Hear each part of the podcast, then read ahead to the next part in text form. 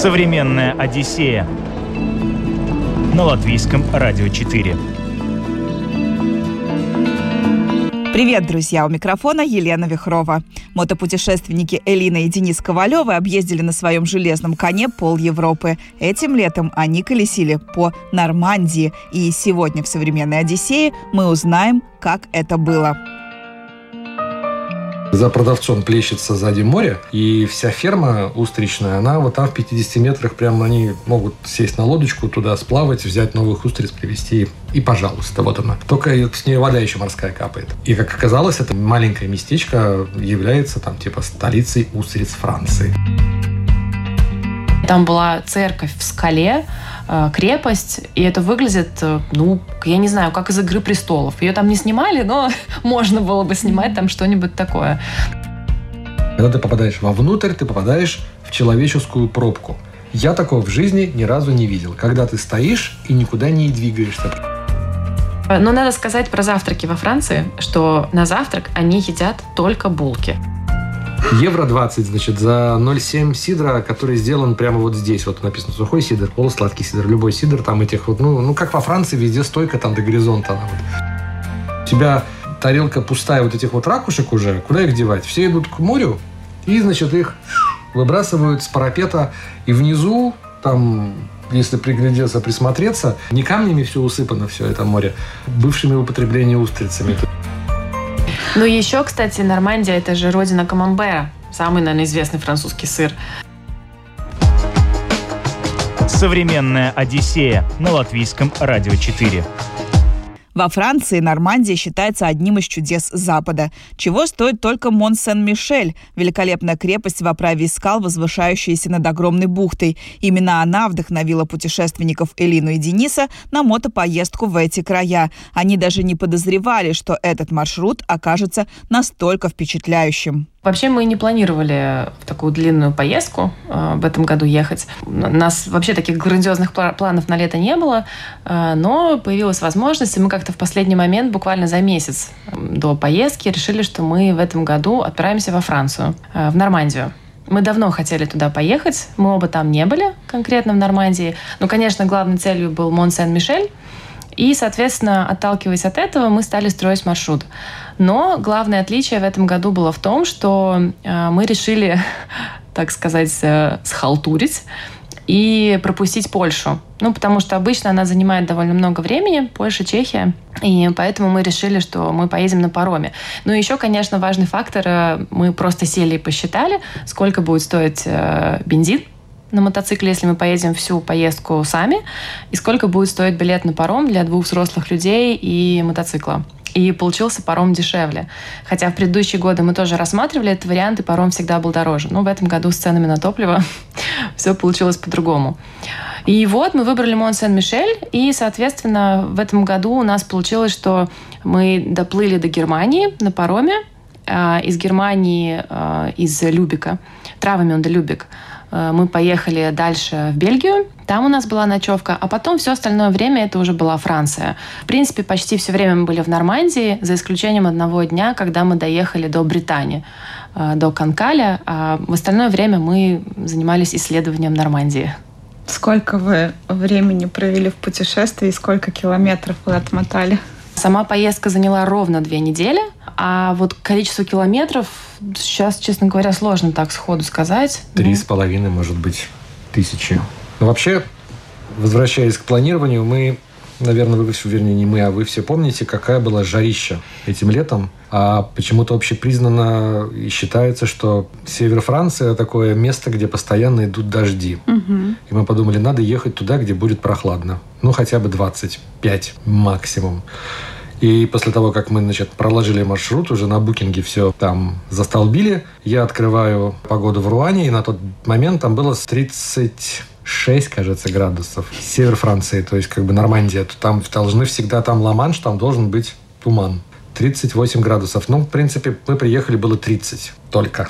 Всего 30. Не убежали. Не убежали. Но там, где вот близко к Ла-Маншу, прям вот где вот Ла-Манш видно, дорога вдоль, там условно идет вдоль этого пролива, я как-то ехал и понимал, что вот у тебя Ла-Манш по правую руку, и оттуда туман вот так вот прям клубами валит. И правой руке более-менее прохладно, а вот левой руке, где со стороны уже континента, ну, прям вот ощущается, что вот одной руке тепло, а другой руке жарко.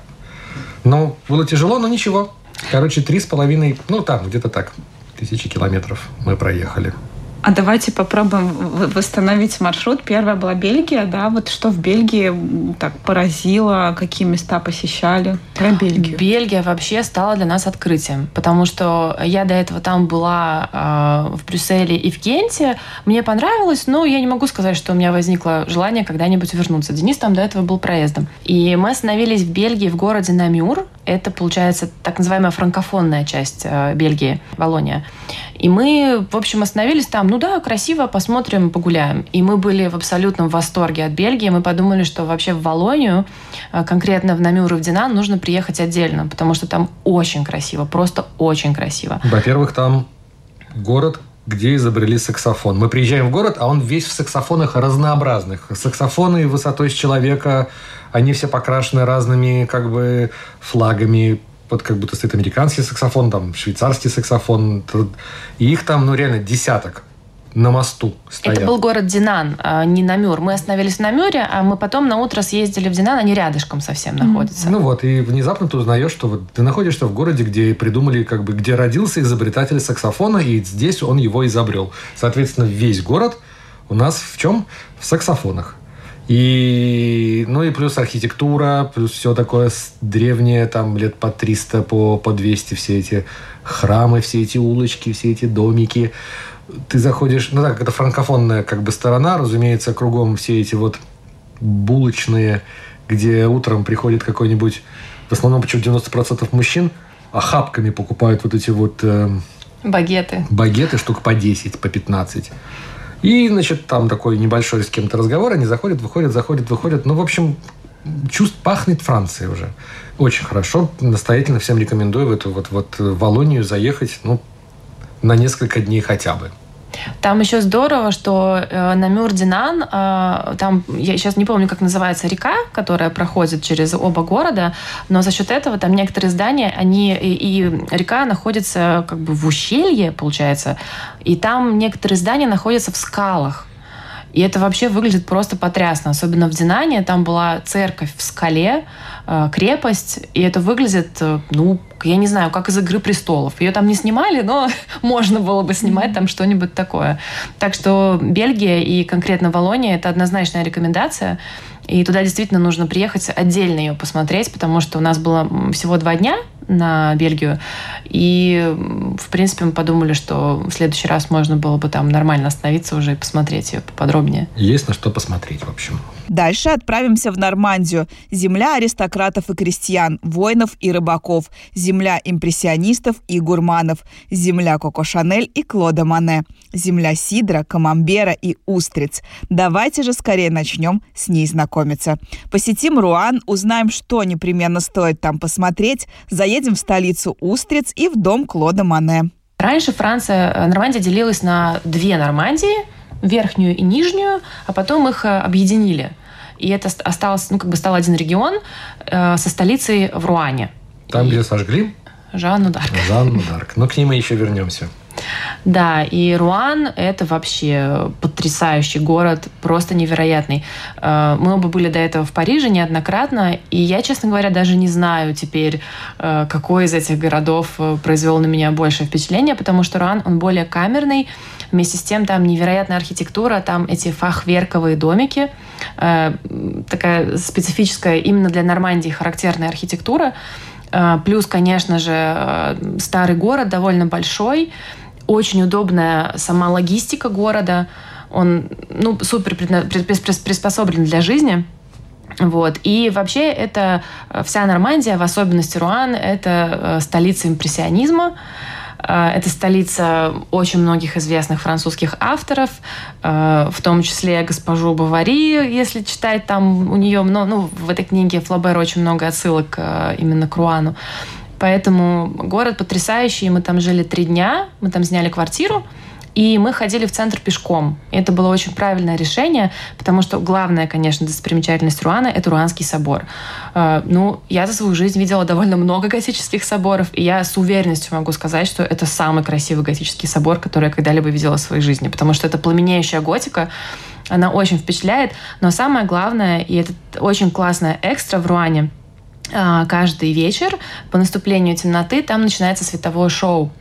Оно бесплатно для всех, и они периодически обновляют программу. Мы попали уже на новую, и вот мы пешком дошли, э, как раз где-то около 11 было к собору, мы там сели на ступеньки, на площадку около собора, смотрели, это было просто счастье вообще, ну невероятно. Это как у нас на Домской площади, условно, каждый вечер люди будут собираться, и там каждый вечер происходило бы какой-нибудь вот Старо Рига, но каждый день, но с таким качеством, что ну, реально челюсть отваливается в первые там 10 секунд, когда все это начинается. Как они это могли сделать?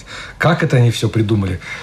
Непонятно, все это с музыкой, все это ярко. Люди, значит, ну, когда перед тем, как все ждут, люди там что-то шумят, бу-бу-бу-бу-бу, когда начнется. Когда все начинается, тишина полная, и только вау, о, вот, вот такое вот.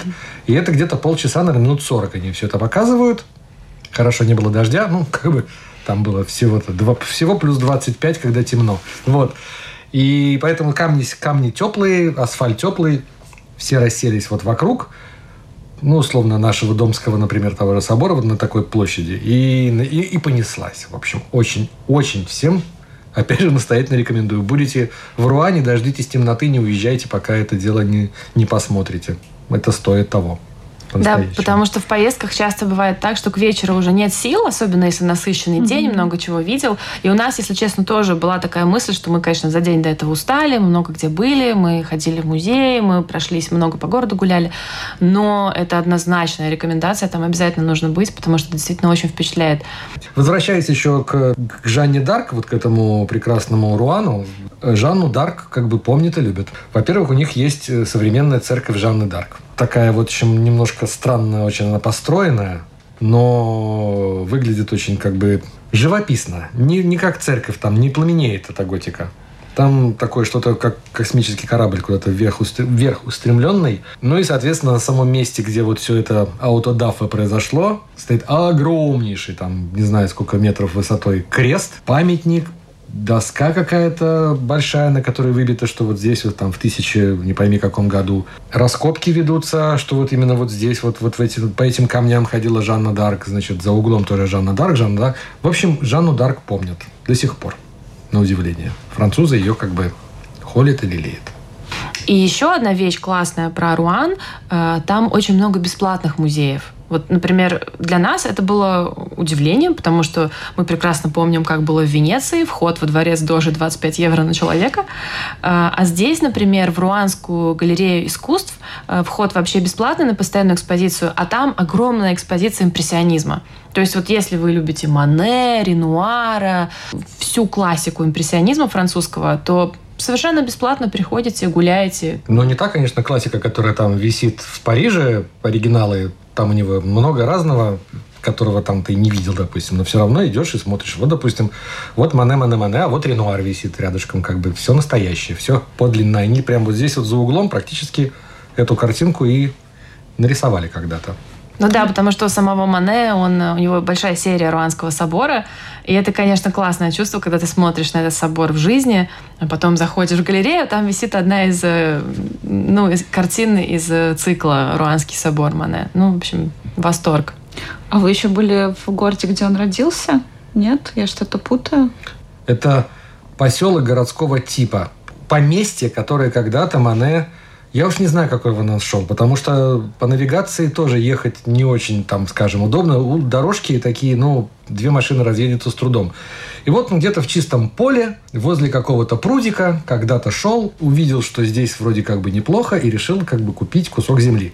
Купил кусок земли, там стоял дом, и он начал все это дело улучшать. Построил, значит, э, мостик вот этот вот известный, кувшинки, где вот у него. И вот там вот у него этот пруд с кувшинками, и вот эти мостики, вот этот садик, где он рисовал все это дело, двухэтажный или там, да, двухэтажный этот домик с, с абсолютно обалденной кухней. Вот прямо заходишь и понимаешь, что французы любят приготовить, потому что даже вот ну, кухня до сих пор сохранилась, а эта посуда не, вообще неприменимо к, к Мане, просто вот кухня. Ну, как там, все это медное, все это блестит, натерто и так далее. Ну, неважно. И вот этот Мане, он, наверное, лет там сколько, ну, 10-15, наверное. Ну, до самой старости, до самой смерти, по-моему, там, собственно говоря, и рисовал все свое, вот эти вот, все свои шедевры, которые сейчас по всему миру висят. И причем это Живерни это место называется, и у нас в программе вообще Живерни не было изначально. Как-то мы, я даже не знаю, почему у нас мы предполагали сразу ехать дальше, ближе к морю, там в район Диепа и дальше. Но мы поменяли свою программу, мы поехали, была тоже ужасная жара. А, и поскольку у нас в тот день не предполагалась ночевка поблизости, то мы поехали туда со всей экипировкой. Но ничего, мы оставили все там, доверились людям вокруг, оставили свои чемоданы, закрыли, конечно, все. И пошли в сам Живерни, и это мы вообще не пожалели, потому что и сам дом, и сад. Но это, кстати, было одно из тех мест, где было очень много туристов. Потому что в Руане, например, по сравнению с Парижем, э, туристов относительно немного. И вообще Нормандия считается столицей французского внутреннего туризма. Ну, во-первых, это близко к Парижу море, вот. А во-вторых, э, как-то, видимо, больше раскручен юг Франции, э, вот, вот вся та часть, там, Сан-Тропе и так далее. Вот. Но, но в целом это стоит того, и Живерни, конечно, да, вот там было много туристов, потому что, ну, такие известные маршруты. Ну и потом, до того, как куда-то поехать еще, сидячи в Риге, я столкнулся с одним русскоговорящим французом, который, который живет уже там по Франции, как бы он француз, он там живет. Я сказал, что вот мы планируем, мол, Нормандию, скажи, дорогой, там, условно, Пьер, куда нам стоит сунуться так вот грубо, а куда нет. Он говорит, ну смотрите, вот все эти деревни, которые деревни городки, которые вот по, по, по побережью там известные, ну, говорит, ну это то же самое, что ваши Юрмала, Майери, Дублты, только в пять раз дороже. Смысла в этом вам никакого нету, вы там ничего нового не увидите. Потратите просто много времени, денег и как бы, ну и и не, не восхититесь. А вот маленькие такие деревушки, там, условно говоря, между, между этими, вот вы туда имейте в виду, пожалуйста, заедьте. И когда мы попали уже, значит, приехали во Францию, мы там, снимая, снимая одну, значит, один угол в доме одного пенсионера французского, мы сказали, что вот мы едем туда-то, туда-то, что мы, мол, можем еще посетить, о чем мы не знаем, где как бы вот вы бы, как француз, он сказал примерно то же самое, только на ломаном английском, но посоветовал нам парочку населенных пунктов, сказал, вот, вот туда вам нужно обязательно заехать и, ну, например, вот устриц поесть. Я никогда в жизни не видел устрицы, которые продаются из э, ящиков, как, ну, я не знаю, как яблоки у нас, допустим, лежат. Ты идешь, и вот они вот яблоки, вместо яблок устрицы в таких огромных коробках, потому что за ними, за продавцом плещется сзади море, и вся ферма устричная, она вот там в 50 метрах прямо они могут сесть на лодочку, туда сплавать, взять новых устриц, привезти и пожалуйста, вот она. Только с нее вода еще морская капает. И, как оказалось, это маленькое местечко является там типа столицей устриц Франции. Да, она называется Канкаль, и это была э, уже не Нормандия, а Британь. Это вот было единственное место, куда мы поехали в Британь. Потому что мы, когда спросили у этого Бруно, его звали хозяина квартиры, мы спросили, вот, ну да, посоветуйте, он сказал, что, конечно, за устрицами нужно ехать в Британь. И вот Канкаль, это, это маленькая деревушка, очень живописная, конечно же, как и все, в принципе, деревушки на берегу Ла-Манша во Франции. Вот, и он сказал, что очень рекомендую, там лучше устрицы во Франции. И мы туда поехали, и это действительно так, устрицы были потрясающе вкусные, хотя мы оба небольшие фанаты такого вида морепродуктов, ну, потому что это сырая еда на любителя. Mm-hmm. Но это было действительно вкусно и недорого. Мы оказались любителями. Современная Одиссея на латвийском радио 4. По Нормандии на мотоцикле путешествуем сегодня. Посетили Руан, дом Клода Мане и столицу Устриц, а далее отправимся колесить по маленьким живописным нормандским деревушкам. Посетим Парижскую ривьеру и знаменитые белые скалы Этрита, живописный уголок нормандского побережья Ла-Манша. Многие, наверное, уже знают, что по подобного рода поездкам не стоит ехать по платным автомагистралям. Ничего ты там не увидишь. Поэтому мы берем, условно, Google Maps, вбиваем адрес, куда мы хотим ехать, и ставим отдельно галочку, что избегать платных дорог. И вот тогда начинается самый, как бы, самый кайф. Потому что ты едешь по обыкновенным проселочным дорогам, где ограничение скорости там бывает до 30 километров, потому что населенные пункты. Но вот это вот э, бесконечное, то есть один заканчивается, другой начинается, потом какие-то поля, кукуруза растет слегка, там зайцы прыгают, зайцев видели, как бы, которые вот реально дикие где-то там скачут. Потом начинается другой населенный пунктик – и ты понимаешь, что вот здесь вот где-то недалеко, очевидно, пекарня, потому что начинает пахнуть уже булками. Прямо вот, ну, въезжаешь в облако запаха и думаешь, ох, сейчас бы... Сейчас вот бы в этом прелесть мотоцикла, да, какой-нибудь, все, да. Все ну, потом дальше, конечно, начинается какая-нибудь ферма, где тоже понимаешь, что да, ферма, вот она. Ну, вот и вот эта вот перемена, она ты постоянно крутишь головой. На автобане ты едешь, ну сколько там, 130 км в час, тебе нужно из точки А просто переместиться. А здесь ты, согласно, ну потому что еще движение какое-то такое не очень быстрое едет. И штрафы там тоже, говорят, очень большие. Штрафуют прямо на месте, то есть не выписывают тебе, mm. а могут вот вот или заплати, или поехали в участок разбираться. Поэтому нужно ехать аккуратно, соблюдать ПДД. Сразу после Живерни у нас было несколько городов подряд. Это был порт Диеп, это старейший порт во Франции. Там мы были, в принципе, проездом. Ну, очень красиво, но а, обыкновенная портовая деревня, такая, может быть, более гламурная. Потом у нас был э, Фикан, это город, где делают этот известный ликер фика. На самом деле мы про него, бенедиктинский ликер, э, там бенедиктинский монастырь находится, ну, как бы бывшее здание э, монастыря, который один предприимчивый француз переделал э, в завод по производству ликера бенедиктинского. Вот. Там мы погуляли. Красивый город очень тоже. А после этого у нас уже был Анфлер. И Анфлер, конечно, его вот называют, да, столицей импрессионизма тоже вместе с Руаном, потому что там огромное количество всех вот этих маленьких кафе, где сидели известные художники. Ну и сам, конечно, порт Анфлер очень красивый. Там находится самая старая деревянная церковь во Франции. И в этой деревянной церкви вообще было так здорово. Мы зашли туда просто посмотреть ее внутри. Вход бесплатный. И там была репетиция оперного спектакля, который должен был быть в этот день вечером. И э, солистов их было двое, партия была мужская и женская. Они увидели, что туристы начинают собираться вокруг, садятся, ну и слушают их. И это было так здорово, потому что они, ну как настоящие профессионалы, они сразу встали, в позу, в обыкновенной одежде, ну, естественно, без оперных нарядов, они встали, э, как будто бы они исполняют свою партию на сцене. И этот свой отрывок они исполнили. И это было потрясающе, когда ты смотришь, что вот человек настолько профессионал, что он вообще не теряется ни в какой обстановке. И они вот исполнили, мы посидели немножко, послушали, пошли дальше гулять. И потом еще был Дувиль-Турвиль. Два городка, которые разделены маленьким, условно говоря, каналом, который втекает э, в Ла-Манш. Речка какая-то. Но вот Дувиль считается таким весьма дорогим французским курортом, а Трувиль, который в 50 метрах, условно говоря, считается таким бюджетным, демократичным, но тоже курортом. Море одно и то же, песок один и тот же. Но вот здесь вот проходит фестиваль американского кино, и все раздевалки подписаны звездами, вот, которые как бы здесь были, там, начиная с Джека Николсона, заканчивая, ну, каким угодно. Вот там их сотня идет друг за дружком, эти вот такие домики с разными входами, и каждый вход подписан, что вот здесь, мол, кто-то был. Никого наверняка там никогда в жизни не было, но они решили подписать, и стоит это дело, по-моему, мы потом смотрели, 10 евро аренда этого домика на, не знаю, ну, на весь, наверное, световой день, скорее всего. Ты получаешь ключик, там у тебя внутри вешалка, еще одна вешалка, зеркало и скамейка. И ты можешь, значит, там раздеться, поставить скамейку перед входом и смотреть, какие у тебя были соседи в свое время. Это Дувиль. А вот потом ты берешь, просто переходишь через мостик, простой пешеходный, ты попадаешь в Трувили, и, соответственно, все э, общепитные цены, все-все-все-все становится слегка процентов на 30 демократичнее. Потому что там не происходит американского фестиваля американского кино, где даже в свое время еще не давали даже никаких призов, просто показывали фильмы. Mm. Совсем недавно начали, оказывается, вручать какие-то статуэтки там, ну просто чтобы приезжали звезды американского кино и там светились. Вот они, собственно, для этого и все это и, и затеяли там в 50-м каком-то году. Ну, а еще один, конечно, такой... Ну, в принципе, основная цель поездки была Мон-Сен-Мишель, э, последняя вишенка на торте.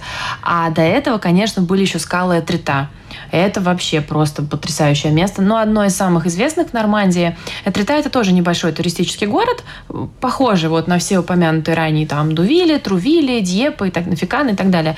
Но э, в нем, э, в Этрите, там есть, э, вот именно видно это побережье Ла-Манша, и там такие большие белые скалы. И они вообще есть не только в Этрите, они есть, в принципе, вдоль побережья Ла-Манша, но просто в Этрите самый красивый вид на них, потому что Этрита, я так понимаю, это, это слон, в переводе с французского, и на них, если смотреть под определенным ракурсом, кажется, что это хобот слона э, этой трита. Мы залезли туда наверх, ну это вообще просто невероятно. Синяя это вода э, бирюзового цвета, такая сине-зеленая из Ла-Манша. Была тоже очень жаркая, очень солнечная погода.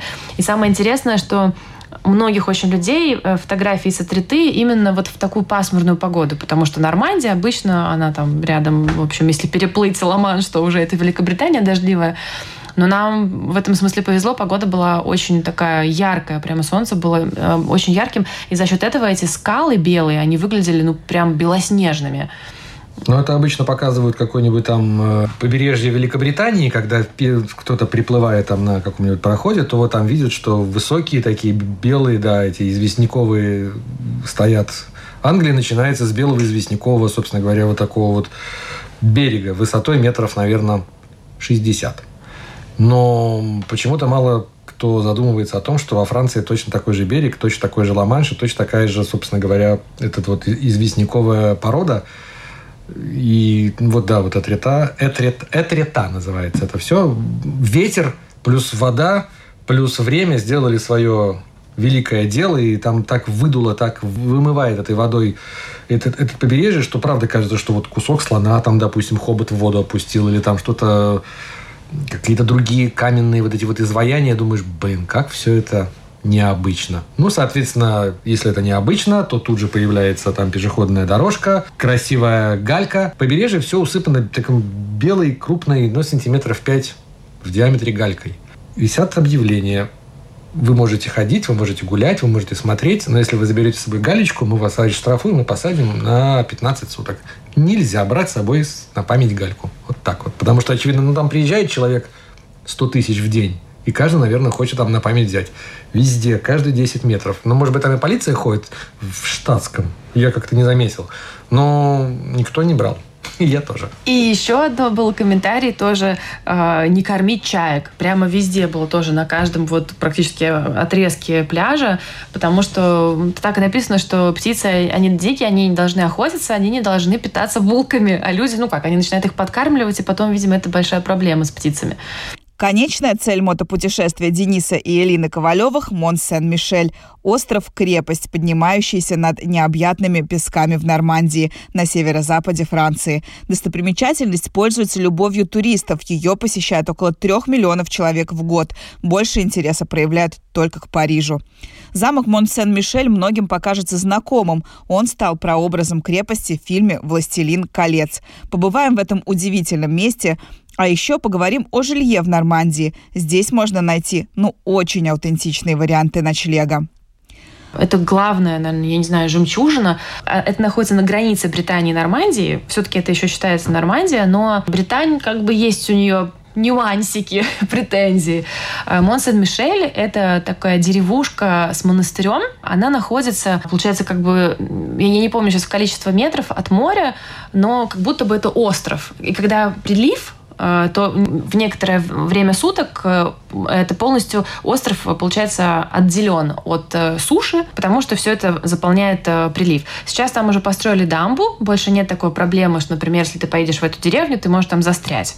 Такой проблемы больше нет, потому что теперь есть дамба, ты на ней можешь добраться по ней. Но раньше, да, можно было на этом Мон-Сан-Мишель застрять. Ну, это классический, это второй, во-первых, по количеству туристов место во всей Франции после Эйфелевой башни, куда приезжают туристы. И это классический вид, все его сто раз видели. Замок, который похож на какой-то диснеевский вот такую вот композицию, которая стоит посередине моря. Не пойми, как он там оказался. Другой кадр, как бы тот же замок, тот же диснеевский, как бы его внешний вид, и никакого моря нет.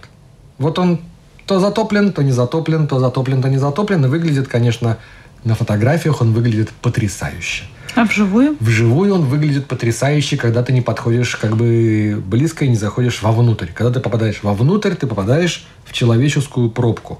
Я такого в жизни ни разу не видел. Когда ты стоишь и никуда не двигаешься. Потому что все это строилось там 300 лет назад. Тогда не думали... Там, во-первых, разумеется, никаких машин нету. Там все пешком. Вот.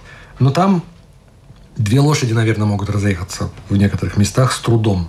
Не проговоря там про двух, ну, как бы две машины или там. И когда туда приезжает с утра тысяч, наверное, 50 человек, и все это дело заходит вовнутрь, начинает ходить, лавки, рестораны, общепиты, какие-то там, ну вот все, все туристическое внизу. Наверху там эти монахи до сих пор, это действующий монастырь, кстати. Mm-hmm. Но за деньги пускай туда. В монастырь за деньги. Ну, не да, важно. в саму деревню можно попасть бесплатно, а в монастырь вход за деньги. И вот тут мы, конечно, уже умудренные опытом, вот мы сделали несколько правильных решений, приняли. Потому что мы, во-первых, купили билеты заранее. Это всем, вот прям рекомендация всем, кто когда-либо собирается в Мон-Сен-Мишель, обязательно покупать билеты заранее в интернете. Они не очень дорогие, и приезжать рано приезжать рано, потому что вот чтобы избежать этой пробки, э, потому что когда мы приехали, такого количества людей еще не было. Мы поднялись наверх, мы прошли спокойно без очереди, потому что у нас э, были заранее заказаны билеты. А вот когда мы вышли из монастыря и увидели количество людей, стоявших в очереди за билетами... На жаре на жаре, да, мы поняли, что... И еще один момент, если, поскольку мы жили в тот момент в Кане, и мы из Кана ехали на мотоцикле до Мон-Сан-Мишеля. В Не самом... Канны. Да, Кан. Это... Просто маленький город Кан с одной Кан, Да. И, э, естественно, мы... Это было 100 километров от Кана. И э, мы брали завтрак с собой. И это тоже мы прочитали заранее, что если вы хотите перекусить в Мон-Сен-Мишеле летом, то лучше вам взять с собой еду. И Или мы... просто не есть, потому что тамошние Очередь. общепиты никогда не, за, не заморачиваются по поводу качества еды, потому что поток клиентов настолько большой, что, во-первых, ну, разумеется, я давно, давно такого не видел очередь из людей, которые стоят в общепит. Как, ну, я, ну, кто видел когда-нибудь у нас очередь в ресторан? Мы не в один ресторан, а в рестораны все забито, везде стоят, все ждут, кофе не выпить, потому что никто тебе не будет сажать, что ты там кофе будешь пить, потому что, ну, нужно людей кормить.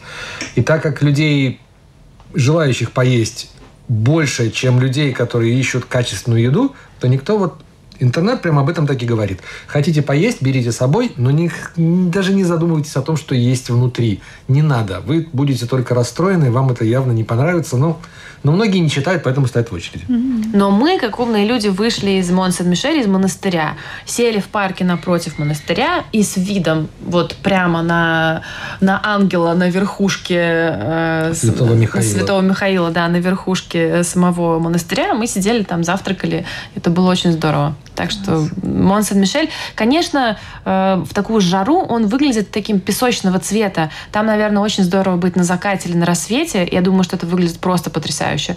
Но зато у нас не было дождя. И была такая прям жара, ну, можно даже сказать, невыносимая в тот момент, когда мы наверху были, на самом верху. Пекло, да. Давайте поговорим про жилье. Наверное, за эту поездку вы очень много разного жилья перепробовали. Вот какие у вас наблюдения, рекомендации? Но мы вообще давно уже э, стараемся в основном снимать квартиры, то есть мы не живем в гостиницах. Так, э, во-первых, интереснее, во-вторых, мы любим готовить сами, а в-третьих, тогда есть возможность как-то лучше узнать город.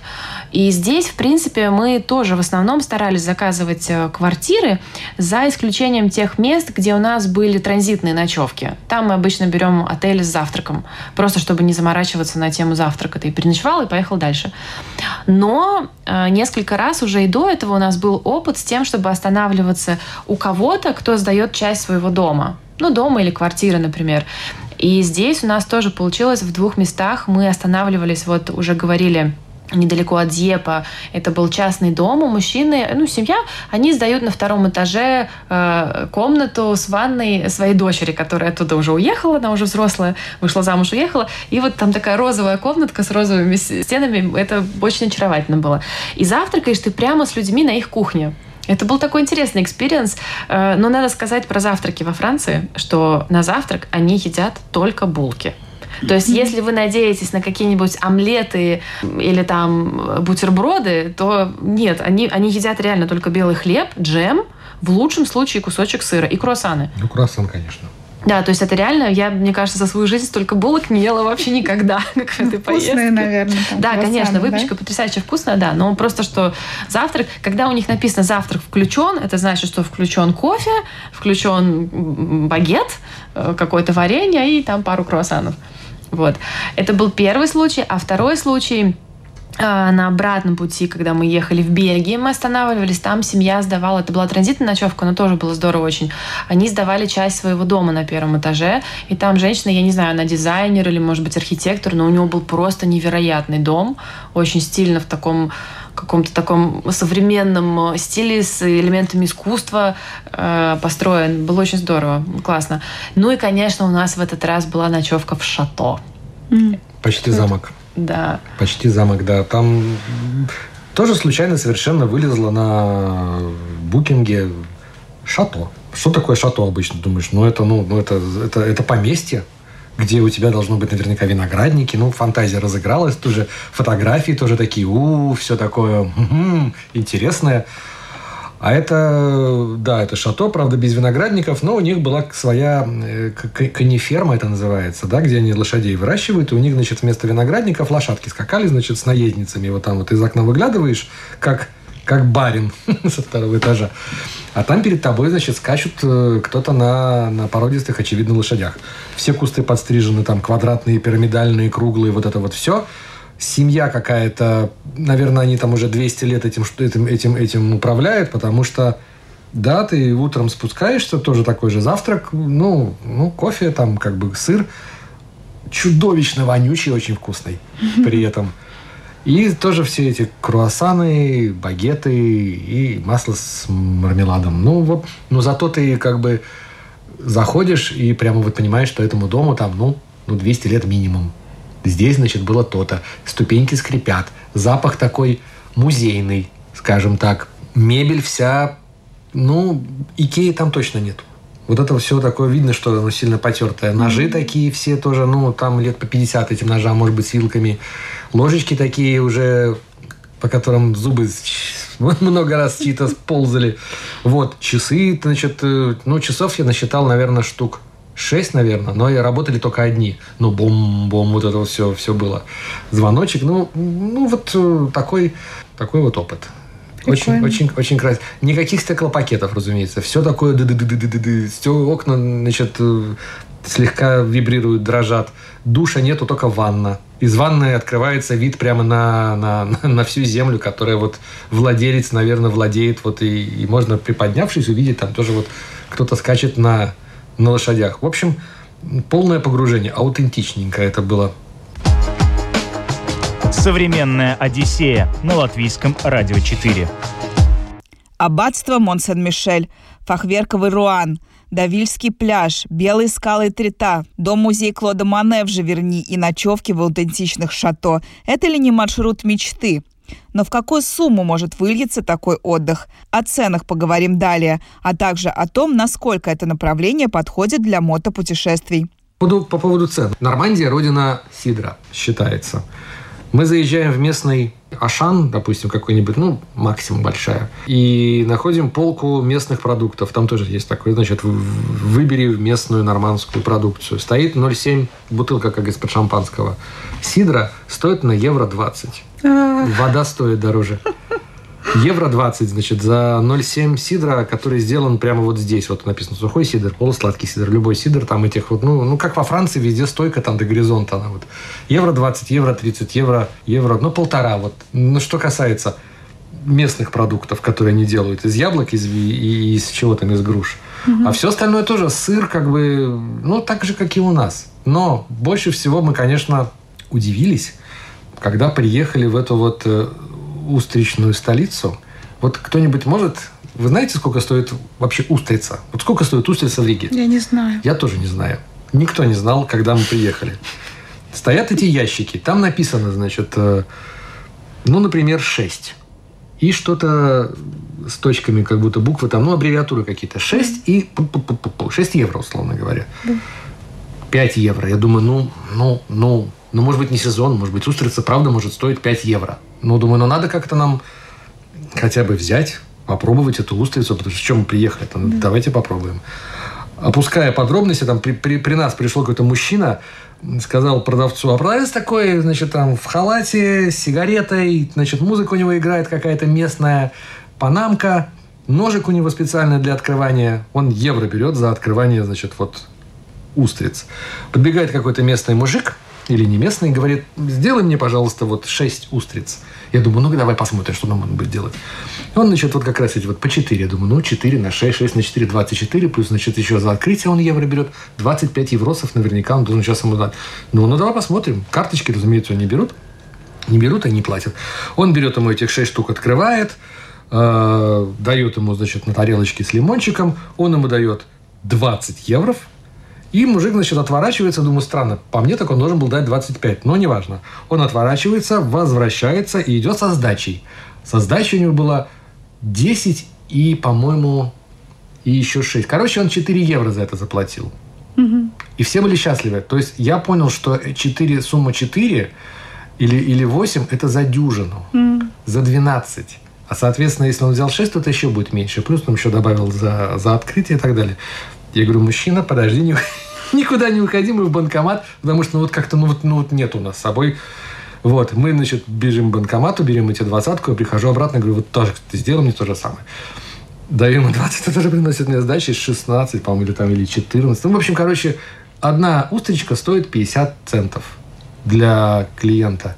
И оказалось, что это какая-то очень только для этого региона специально. Да, это какие-то плоские, плоские устрицы, они есть только вот, э, да, в этом регионе. Именно там. Ну, в общем, есть в этой устрице и вкус, как оказалось, и консистенция, и не какая-то не медуза, и не сопли.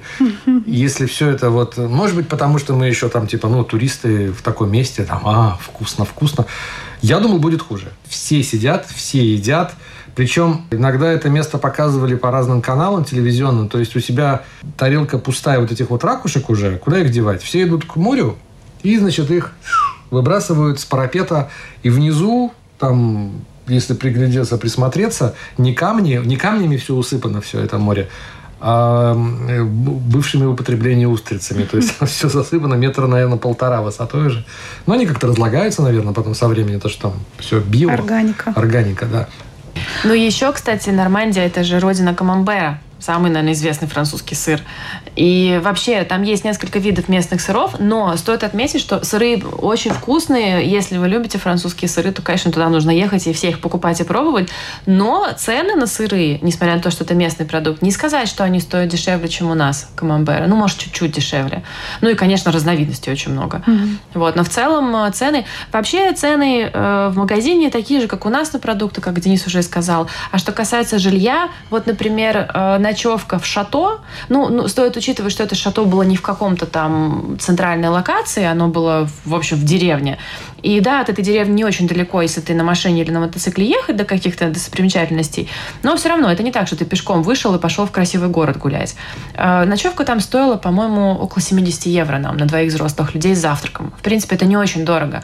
У нас в любом э, замке, поместье, имении в Латвии ты заплатишь не менее 100 евро за одну ночь. Поэтому в этом смысле цены нормальные. Но еще, кстати, э, Франция, у вообще очень хорошие цены на жилье, там большой выбор, но э, Бельгия была дороже. Mm-hmm. Вот мы это поняли, потому что мы, когда ехали назад, у нас была мысль остановиться где-нибудь в Брюге или вот в Антверпене, там еще погулять по тем местам. И там было просто космический ценник был за ночь. А во Франции было, в принципе, приемлемо. Если заказывать еще более заранее, чем мы это делали, то я думаю, что вообще это все можно спланировать довольно бюджетно. А вообще вот ваш маршрут для мотоцикла насколько комфортен, хорош? Да любой маршрут до мотоцикла комфортен и хорош. Как бы главное, чтобы дорога была асфальтированная хотя бы.